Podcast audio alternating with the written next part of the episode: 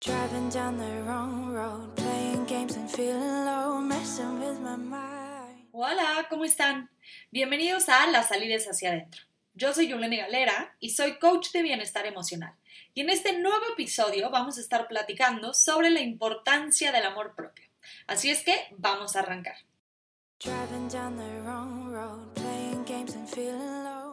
Y es que el amor propio debería de ser un tema del cual habláramos todo el tiempo, pues este es como la herramienta principal que a veces nos falta en nuestras relaciones, tanto con nosotros como con los demás, y es como esta llavecita, o yo lo veo como la llave que nos permite obtener todo aquello que a veces estamos buscando allá afuera y que todo está aquí adentro.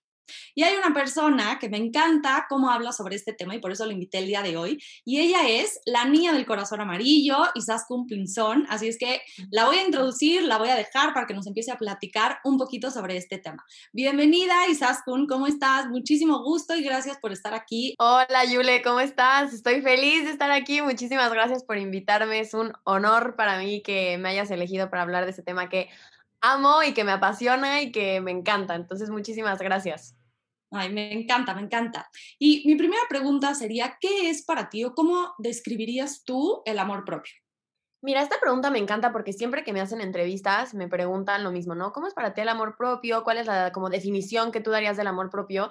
Y a mí me encanta decir que yo creo que la definición de amor propio es literalmente personalizada, escrita a mano y en lápiz, ¿no? Porque es una, una definición que podemos ir cambiando constantemente, que hay días que igual el amor propio para ti es sentarte a ver Netflix toda la tarde, ¿no? Pero hay otros días que es ir a la naturaleza o que es estar con amigos, o hay etapas en tu vida, ¿no? Piensa en la etapa de tus cinco años, ¿no? Pues ahí igual el amor propio era jugar con pintura y pintar en el piso y hacer un desastre, ¿no? Y hoy tal vez es agarrar un libro y una taza de café y sentarte en silencio. Yo creo que el amor propio, eh, en mi caso, para mí, es literalmente acostumbrarme a tener en la llamada rápida el corazón, ¿no? Es aprender a levantar la voz y aprender a levantar el teléfono y decir, oye, Isas, ¿con qué está pasando? Oye, me siento así, ¿cómo puedo estar ahí para ti? Algo que siempre digo en mi definición de amor propio es la incondicionalidad, esta palabra que amo tanto que es ser incondicional es aprender a estar ahí para ti sin condiciones, ¿no? O sea, y, y, no, y quiere decir en las buenas y en las malas, casi casi como un matrimonio contigo, es aprender a decir, Estoy en, los días buenos, cuando tienes un super pelo, cuando te sientes perfecta, cuando estás en el espejo y estás ahí, ¿no? Esos días son muy fáciles estar, pero también estar en los días en los que me siento fatal, en los que igual y no me gusta tanto como me veo, igual y estoy un poco down o igual y pues no estoy en una buena etapa de mi vida, ahí es cuando más hay que estar, ¿no? Y amor propio para mí es aprender a decir, estoy aquí para ti incondicionalmente y en todas. Y Creo que esto se relacionaría, me parece, con la parte que era la segunda pregunta, ¿cómo lo diferencias de el autoestima? Porque a veces como que me parece que se confunde eh, tener un buen autoestima a tener el amor propio. Entonces, tiene que ver esto que me dices de la incondicionalidad con la diferencia de el autoestima a el amor propio. Pues mira, yo creo que van un poco muy de la mano, ¿no? Porque para poder fortalecer tu autoestima y la confianza en ti, tienes que aprender a amar todo de ti, ¿no? Que ahí está esta parte de la incondicionalidad. Entonces, tu autoestima es algo que constantemente estás construyendo, ¿no? Que es como, pues quizá, no sé, digamos, eh, a ti te da miedo pararte enfrente de un escenario a hablar. Y eso puede pasar, ¿no? Porque es igual y dices, no, pues es que tal vez yo no me siento bien estando ahí parada, ¿no? Pero en la parte del amor propio es aprender a decirte, oye, venga, sí puedes, sí, sí, tú puedes lograr esto. Igual y digamos, tú eres una persona que es súper eh, introspectiva, ¿cómo era? Introvertida, ¿no? Introvertida, perdóname. Introvertida, ¿no? Eres una persona súper introvertida y te da muchísimo miedo pararte enfrente de un escenario a hablar. Y está perfecto, pero el amor propio es aprender a estar ahí para ti decir, venga, yo te doy de la mano, nos vamos a parar en ese escenario, vamos a gritar, vamos a cantar, vamos a hacer lo que tengamos que hacer en este escenario y salir adelante. Entonces yo sí creo que van muy de la mano porque creo que para fortalecer tu autoestima tienes que aprender a quererte y aprender a estar ahí para ti, ¿no? Aprender a decir, oye, soy suficiente, oye, sí puedo con esto, oye, ¿por qué crees que no eres merecedora? Oye, ¿por qué crees que esto para ti no lo, no, no lo vas a permitir entrar porque tal vez tú crees que es demasiado? ¿Por qué será demasiado si tú ya eres demasiado, ¿no? Ya eres lo máximo en la vida. Entonces, como que aprender a entender que sí van muy de la mano estos conceptos, sin embargo, sí son separados, pero se nutren mucho juntos. No sé si me di a explicar. Sí, sí, sí. Y hay una parte que me gusta como platicar a veces, que si me, si me invitan a hablar sobre el amor propio y a ver qué opinas tú, que es justamente esta parte de, como en todas las relaciones hay días que, no sé, tu mejor amiga no te cae bien, que tu mamá dices, hoy no te aguanto, o sea, no te aguanto. Y lo mismo nos pasa con nosotras mismas. Y como que nos asustamos y decimos como, ay, no, bueno, entonces a lo mejor ya no, me, ya no me amo tanto o ya no estoy teniendo tan buena relación conmigo misma.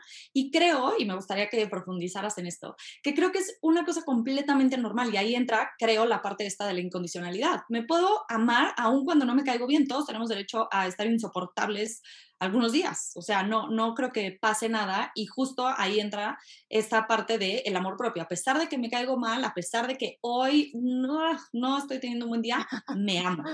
Sin duda, sin duda, sin duda, sin duda, eso que dices se me hace súper importante. Y creo que algo que a mí me sirve y creo que es una herramienta que les puedo dar a las personas que están escuchando es aprender a ponerte en tercera persona. Pensemos con tus amigos, ¿no? Esto que acabas de decir. Hay días que tu mamá te va a caer gordísima. Hay días que una amiga vas a decir, oye, estás insoportable, hazte para allá. O con tus hermanos, ¿no? Tus hermanos los puedes amar, o sea, más allá de todo lo que hay en la vida, pero hay días que te vas a pelear con ellos, es que, que, vas a decir, oye, no te puedo ver ni en pintura, o sea, por favor, aléjate de mí, ¿no?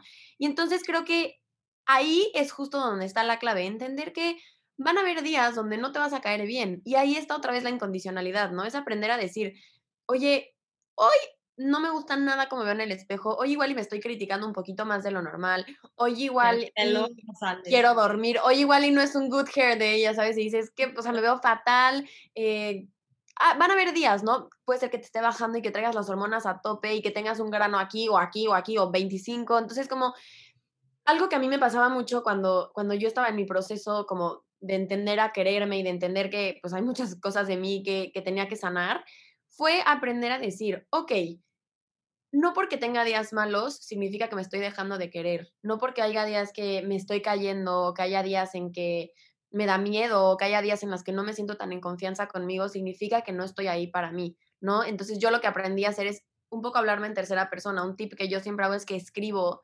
hacia mí, o sea, me mando cartas, ¿no? Y es como, oye, hoy me siento así, este, pero vas muy bien, oye, te quiero mucho, oye, me estoy sintiendo así, ¿cómo lo podemos manejar? ¿Cómo puedo estar ahí para ti, no? Entonces, entender que, que no, no sirve de nada esta parte de culpa, ¿no? Porque somos seres humanos expertos en la culpa. Es como, ¿por qué no estás ahí para ti? Tu proceso ya se fue a la basura, te equivocaste, igual y te volviste a caer, igual y volviste a pensar lo mismo. Y somos expertos en cargárnoslos en la mochila, ¿no? Pero si una amiga llega y te dice, oye, me equivoqué, ¿qué hago? A ver, no pasa nada, te equivocaste, agarra lo que puedas de esta situación y sácalo adelante, pero con nosotros es como, no, eres el peor, te equivocaste, ¿por qué haces esto? Entonces, justamente aprender a ponernos en tercera persona y aprender a decir esto que es un poco cliché, pero de cómo le harías tú con tu mejor amiga o con la persona que más amas en el mundo y esa persona tienes que ser tú. Entonces, aprender a tratarte como tratarías a la persona que más amas en la vida me gusta, me gusta esa parte del como entendernos como nuestro mejor amigo, porque al final del día es la relación más importante que tenemos, o sea,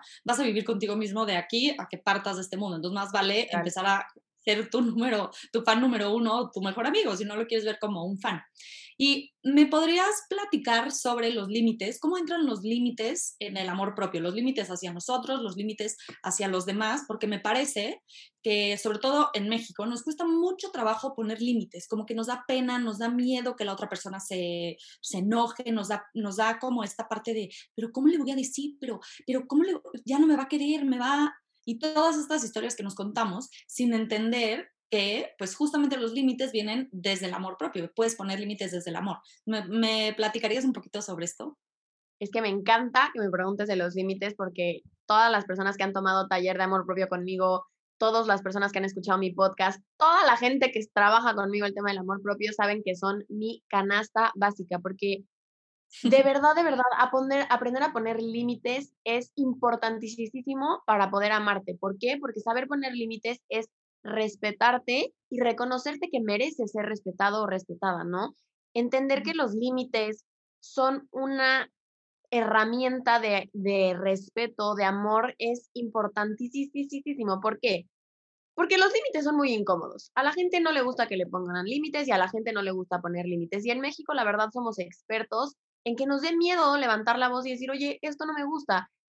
Pero si entendemos los límites como una herramienta y aparte de ser muy incómoda y nos aprendemos a sentir cómodos en la incomodidad y decir, oye, mira, esto no me gusta, oye, hoy necesito esto, oye, la verdad, esto que dijiste, como que tocó este botón mío, podemos platicarlo para que veas desde dónde viene o para que tal vez tú evites decir esos comentarios, porque puede ser que ni siquiera la persona de enfrente esté queriendo hacerte daño, ¿no? Pero que toque alguna fibra de tu pasado, de tu contexto, de cosas que tú vienes cargando en tu mochila, que te duelan a ti yo siempre digo que los límites, aunque parece que los ponemos afuera, son límites hacia nosotros, porque siempre, el ejemplo típico que yo siempre digo es el típico, la típica fiesta que te dicen, vente, por favor, va a estar buenísima, es la fiesta del año. Igual y tú vienes de un vuelo de 10 horas, ¿no?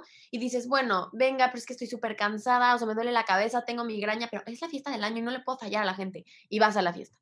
La pasas pésimo, regresas a tu casa y ¿qué pasa? La culpa ¿por qué fuiste? ¿Qué ganas estás otra vez desvelada? Ahora sí no vas a disfrutar el día, no manches lo mal que me siento. Así con todo, ¿no? Si, si alguien, digamos tu pareja, ¿no? Toma una situación con tu pareja o con quien sea que haya sabido y que, que, la típica situación en la que la pareja le contesta feo, ¿no? Y, dice, no, es que no le voy a decir nada porque no quiero incomodar y no quiero pelear. ¿Qué pasa? Se suma, se suma la bolsita, se suma, se suma, se suma. ¿Y qué pasa al final? Solamente terminan explotando. Los límites lo único que hacen es volver tus relaciones mucho más transparentes. Y desde la transparencia se quita este espacio de, de, duda, ¿no? Porque pensemos en las películas románticas. Siempre el problema es que no se habló, ¿no? Y eso es la comunicación. Los límites es aprender a decir, oye, esto me está doliendo, esto me está molestando, esto no me gustó para nada. Podemos hablarlo desde, desde el centro, ¿no? O sea, desde tu centro decir, oye, esto que dijiste no me gustó. O hasta contigo, oye, Isaskun, este comportamiento que hiciste, la verdad, no está cool. O esta postura que tomaste, ¿realmente la quieres o, la verdad no te gusta, ¿no? Entonces aprender que los límites son solo una herramienta para tener relaciones más transparentes con el exterior y sobre todo contigo, ¿no? Aprender a, a, ver qué te gusta, qué no te gusta. Es una plática constante contigo. Hasta dónde estoy dispuesta a aceptar y hasta dónde estoy dispuesta a respetarme, porque ayudar a los demás es increíble, pero también en el ayudar te puedes poner como tapete. Entonces aprender que hay como una línea súper fina en los límites y decir hasta dónde, ¿no? Sí, estoy completamente de acuerdo. Y también aquí entra esta parte de los mitos que existen alrededor del amor propio, como que si es egoísta, esta parte de los límites. ¿Tienes algunos otros mitos como para empezar a aclarar y que la gente que nos está viendo y escuchando entienda que hay veces que nos confundimos, pero que el amor propio no es eso que a veces pensamos que es? Definitivamente la primera, el amor propio no es ser egoísta, ¿no? El segundo, que, la creencia de que amarte es súper difícil, ¿no? De que esto es como el sueño americano. Eh, el tercero es como el amor propio llega cuando creces, ¿no? ¿Por qué nos te esperamos a crecer? ¿A crecer a qué? ¿A cuántos años? ¿En qué límite llega? Eso, otro de los mitos. Eh, cuatro, amarte y invertir tiempo en ti significa dejar tu vida a un lado, ¿no? Error tampoco. Por quererte no significa que vas a dejar al lado la vida que has llevado toda tu vida, ¿no? Cinco, amor propio significa vivir en un mundo de color de rosa. Para nada. O sea, ese yo creo que es el mito más grande, porque el amor propio no es caminar entre flores y colores, es entender que amor propio también puede ser estar llorando un día a las 3 de la mañana y sufriendo porque dejaste ir a una persona que te hacía daño porque te amas más a ti, ¿no? Entender que el amor propio a veces puede doler mucho, pero te hace crecer, te hace estar ahí para ti siempre. Y también hay una parte que a mí me gusta platicar, que es esta parte de mm, lo que dices del amor propio a veces duele, porque creo que lo han romantizado un poco el amor propio, de y me hago manicure, y me hago pedicure, y me cuido, y me... y qué padre, eso creo que es importantísimo. Pero al final del día también el amor propio me parece que es lo difícil, ponerte límites a ti, decidir decir no a alguien o no a ti para ciertas ocasiones, ir hacia adentro y sanar y ver esos monstruos que no son nada divertidos y creo que ahí podría venir otra pregunta que es, ¿qué acciones te parece que nos alejan del amor propio? A mí una me parece que es esta parte de romantizar todo lo que gira en torno al amor propio, porque al final lo acaba siendo otra vez un mito y no nos aterriza a lo que sí nos puede llevar o sí nos puede acercar al amor propio. Yo creo que cualquier acción que te pese más de lo que te da es una acción que te aleja de ti. Eh, mi brújula o mi termómetro casi casi cuando tomo decisiones, cuando estoy en situaciones, cuando lo que sea es, ¿esto me es más ligero o me es más pesado? Si la, si la respuesta es que es mucho más pesado o que me pesa más de lo que me da, es muy fácil, ¿no? Una, una brújula natural que tenemos en el cuerpo es la panza, ¿no? Se te aprieta la panza cuando estás tomando esta decisión, entonces por ahí no es. Siempre que hay duda, no hay duda, ¿no? Cuando en tu mente alguna decisión, alguna situación, algún momento en el que estés, hay duda, entonces no hay duda, ¿no? Cuando vayas hacia algún lado que te esté como, mm, no sé, esta, esta incomodidad que tu cuerpo y es tu intuición que te está diciendo, oye, esto no me está gustando, si tu panza se aprieta al tomar una decisión, por ahí no es. ¿Cómo entonces podemos empezar a practicar o qué acciones podemos llevar a cabo para empezar nuestro camino del amor propio? Que además ya sé que dijiste y, y, esta parte de siempre podemos estar en amor propio, no necesitas empezar hasta que tienes X cantidad de años o hasta que terminas una relación o hasta que te dan el golpe durísimo al corazón y te lo rompen. ¿Cuándo o cómo empezamos este camino que parece a veces que es muy complicado y como dices, no es tan complicado amarnos a nosotros mismos, pero cómo les dirías tú que pueden empezar? Sabes que esto que dijiste creo que es muy importante porque tristemente creo que la mayoría de las mujeres en específico, la verdad, o sea, creo que va un poco tirando más a mujeres, pero puede ser mujeres, hombres, lo que sea. Eh, yo creo que tristemente, como no nos enseñan y tenemos este mito de que hasta que crezcas te vas a querer, pasa que creemos y empezamos con el tema del amor propio a madrazos, ¿no? Es cuando te rompen el corazón, cuando ya estás muy mal, cuando estás pasando por un trastorno alimenticio, cuando estás en una situación que es súper crítica, ¿no? Y entonces creo que la, mejor manera de empezar es queriendo, ¿no? O sea, porque creo que casi siempre cuando empiezas conscientemente a, a, respetarte y así es porque estás agotado de ya no quererte, ¿no? Estás agotado de criticarte, estás agotado de vivir para los demás, estás agotado de que tu punto de enfoque esté hacia afuera. Entonces, creo que el primer paso es decir, bueno, ya está, ¿no? O sea, ya quiero empezar y, escuchar esa incomodidad. Y lo siguiente que yo diría para empezar es subirle al volumen interno y bajarle un poquito al exterior, ¿no? Porque a veces ponemos tanto ruido afuera que es muy complicado escucharnos. Eh, algo que da mucho miedo y que es un tip que a mí me sirvió mucho es sentarte en la misma, en la misma mesa que todos tus miedos. Y eso da terror, ¿no? Porque ¿cómo me voy a sentar en la misma mesa que todos mis miedos? Y es entender que tus miedos solamente son guías, ¿no? Entender que lo que A, B y C te quieren decir solamente es como una lucecita que te está diciendo, oye, ¿por qué te da miedo esto? Escúchame, escúchame, escúchame para entender por qué te da tanta importancia que los demás te hablen de ti o por qué realmente quieres ganarte la aprobación de algo más o por qué crees que el, de enfrente te va a decir que ya eres suficiente. ¿Por qué te da tanto miedo decirte que eres suficiente? ¿Por qué no te crees que eres suficiente? ¿No? Entonces, sentarte con estos miedos lo único que hace es darte como un mapa de hacia dónde hay que ir, ¿no? Hacia dónde hay que trabajar para entender desde dónde viene, desde qué raíz de aquí adentro tienes que sanar, para entonces poder trabajarlo y entonces poder relacionarte allá afuera mucho mejor, porque yo siempre digo que como estás aquí, es como se refleja allá afuera, ¿no? Entonces, siempre, siempre, siempre hay que escuchar adentro, subirle al volumen de, de, nuestro corazón, para entonces poder entender que hay que trabajar y ya podernos relacionarnos con el afuera y no esperar que afuera nos diga la respuesta.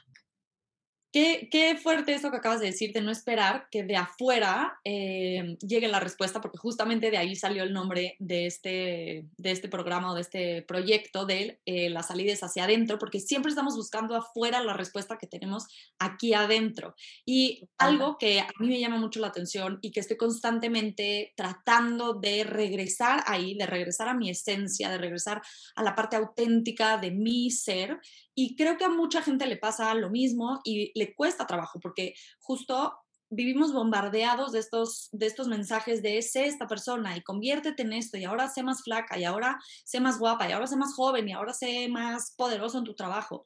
Y ¿Qué, consejo les darías a los demás, a los que nos están escuchando y quieren llegar a ser auténticos, quieren llegar a ser fieles a sí mismos o empezar a hacerlo si no, no, han, no han empezado, se han perdido en el camino? ¿Qué les podrías decir que es como una herramienta básica? O sea, como así de tu cajita de herramientas, utiliza esto todos los días para que puedas conectar contigo y ser fiel contigo mismo. ¿Sabes qué? Más que una cajita de herramientas, lo que yo les diría es atrévete a ser el más valiente y atrévete a hacer esta locura que es vibrar en tu mayor y más alto potencial, ¿no? La gente siempre va a hablar, la gente siempre va a hablar porque les gusta el chisme, porque les gusta saber. Eh, mejor que hablen de ti siendo feliz a que no hablen de ti por estar viviendo la vida que alguien más pensó para ti, ¿no? No te permitas ser el papel secundario de tu historia, ¿no? Atrévete a ser el protagonista porque eso eres. Eres el protagonista de tu historia, no eres el papel secundario y no tienes que darle el foco y la luz a alguien más porque, como dijimos hace ratito, tú eres o eres él o la única persona que te van a acompañar desde el día que naces hasta el día que mueres. Si tú sigues adornando tu casa con todo lo que dicen los demás, vas a vivir en una casa de payasos, ¿no? Mejor arregla tu casa para ti, pon las flores que te gustan, pinta la pared del color que tú quieras. La gente va a seguir entrando a tu casa y tú eres la única persona que puedes permitirles que vengan a tu casa, ¿no? Tú eres la única persona que dice, oye, bienvenido, oye, bienvenida. La gente siempre va a decir, oye, tal vez las flores no me gustan. La única persona que va a vivir en este hogar eres tú. Entonces, tú eliges, ¿no? Si tú vas a vivir en una casa de payasos o vas a vivir en la casa en la que te sientas cómodo, cómoda, en la que te sientas a gusto, en la que sientas que realmente es tu hogar. Entonces, básicamente tú decides, ¿no? Tú decides si vas a seguir viviendo la vida de otros o vas a vivir la vida que realmente te da luz. Y a veces eh, me parece que un paso muy importante sería empezar a preguntarte quién eres tú. O sea, empezar a preguntarte y reconocerte y reconectar contigo. ¿Qué me gusta en mi casa? Como dices, me gusta mucho esa analogía. ¿Qué me gusta en mi casa? ¿Qué flores me gusta? ¿Cómo me gusta verme? ¿Me gusto más de pelo café, de pelo naranja, de pelo güero? ¿Me gusto más cuando eh, hago ejercicio, cuando no hago ejercicio, cuando como tal, cuando no como tal? Y esta parte creo que te regresa a la conexión contigo y dejar tantas voces que hay eh, afuera o a nuestro alrededor que de repente nos confunden un poquito, ¿no crees? Claro, que justo es eso lo que digo, ¿no? Al subirle a tu volumen interior es cuando empiezas a saber, ¿no? Porque es, es cuestionarte, es decir, oye, toda la vida me han dicho que soy súper enojona. ¿Realmente soy súper enojona o es la primera vez que estoy aprendiendo a poner límites? O toda la vida me han dicho que el color rojo se me ve perfecto, entonces yo asumí que era mi color favorito y me caga el color rojo, ¿no? Entonces entender que, muchas veces estamos tan concentrados en lo que nos digan, en lo que nos digan, en lo que nos digan, que si no le subimos a nuestro volumen, no vamos a entender si realmente esto es cierto o no. Entonces es justamente al conocerte, te tienes que escuchar, porque no te puedes conocer, no puedes conocer algo que no, no puedes amar algo que no conoces, ¿no? Entonces empieza a escucharte, empieza a escucharte, empieza a escucharte para partiendo desde el lugar en el que conozcas lo que vas a amar, pues de ahí empieza el camino, ¿no? Y no amando algo que no conoces. Y creo que esta parte de escucharte empieza, y te veía un videito que subiste hace un rato, de que tú te das un date a ti misma cada, o sea, una vez al mes, ¿no? Y me encanta porque justo, ¿cómo podemos reconocernos? ¿Cómo podemos escucharnos? ¿Cómo podemos estar con nosotros? Si ni siquiera nos damos tiempo de estar con nosotros. Entonces, ¿hay algún otro consejo que les quieras dar para cerrar esta entrevista que me, me fascinó de darte este tiempo, una date al mes? O algo extra que les pueda servir como para reconectar con ellos y empezar a amarse? 100% ese tip que dices de darte una date contigo es importantísimo. Y yo creo que llevándolo más allá es agendar esa date, ¿no? Porque muchas veces es como, sí, me voy a dar tiempo para mí, pero nos damos cinco minutos y es cuando vamos al baño casi, casi, ¿no? Entonces, de verdad, igual que agendas en tu lista de cosas que hacer, la escuela, el trabajo, agendar y bloquear todo lo que pasa en la vida, una date contigo y es irte al cine, irte a sentar en una mesa sola en un restaurante, ¿no? A mí eso era uno de los ejercicios que más me movía y me da más miedo me daba, que era como, siéntate en la mesa. Yo decía, no, es que los de afuera van a decir que me plantaron, van a decir que no sé qué. Y cuando realmente me sentía en mi centro, sentarme en una mesa a comer yo sola es delicioso, es llegar con mi cuaderno y decir, mesa para uno y mesa para uno porque me voy a sentar conmigo a platicar y pedirte lo que quieras de comer con tu cuaderno al lado y sentarte a escribir y obviamente escuchar, ¿no? Escuchar qué sentimientos estás sintiendo porque es, oye, qué pena que me estén viendo, oye, que no sé qué, ¿realmente la gente está hablando de mí o todos están en sus temas? ¿Cuántas veces tú te has sentado en una mesa y decir, mm, esa persona está sola? Seguramente la plantaron. Para nada, tú te sientas, comes y, si ves al de lado y dices, ah, qué padre, y si no, ya está, ¿no? Entonces, empezar a escucharte y empezar a reconocer qué sentimientos estás pasando, qué, qué cosas están viniendo a tu mente, em, qué tanto te das el tiempo, ¿no? Porque a veces no nos damos tiempo y es como, sí, me voy a dar tiempo. Mm, ¿Cuántas veces al mes realmente me di este tiempo, no? Entonces, observar. El tema del amor propio es estar en conciencia, estar escuchándote, cuestionándote todo el tiempo. ¿Qué estoy sintiendo? ¿Realmente es miedo? ¿Realmente es tristeza? ¿De dónde viene? ¿Cómo lo manejo? Y siempre, siempre, siempre estar les digo, con el teléfono en mano, con tu corazón. Oye, ¿qué pasa? ¿Qué sientes? ¿Qué está pasando? Y, aprender a escucharte, ¿no? Me gusta, me gusta mucho. Oye, pues muchísimas gracias por esta entrevista, me encantó porque me llevó muchas herramientas y muchos, eh, como que me cayeron algunos 20 y espero que a los que nos están viendo también les haya pasado lo mismo, les hayan caído estos 20. ¿Quieres dar tus redes sociales y las ponemos ahí para que te sigan? Y me parece que tienes un taller que está muy bueno, ya lo he escuchado. Eh, platícales un poquito de esto. Bueno, a mí siempre me pueden encontrar en mis redes sociales como Isaskun P en todas. Eh, mi podcast se llama Locura al Andar. Tengo distintos talleres, el de amor propio es el de Cate de mi corazón, tengo el de 21 días contigo, em, uno de ángeles y uno de cómo manifestar tus sueños, entonces hay mucho que ver en mi Instagram por si me quieren hablar por ahí. Siempre, siempre, siempre estoy abierta a platicar, entonces cualquier cosa que necesiten, de verdad no duden en escribirme porque me fascina hablar y toda la gente lo sabe. Eh, los domingos estoy también dando meditaciones gratis por Zoom y estamos armando un grupo padrísimo, entonces si también quieren, me pueden escribir por Instagram y les paso el link de entrada. Y eso es todo. Muchísimas gracias, Julie, me encantó. Muchas, muchas gracias. Y a ustedes que nos están viendo, muchas gracias. Ya saben que siempre, siempre, siempre la salida es hacia adentro. Nos vemos el próximo capítulo, la próxima semana. Que estén muy bien. Gracias.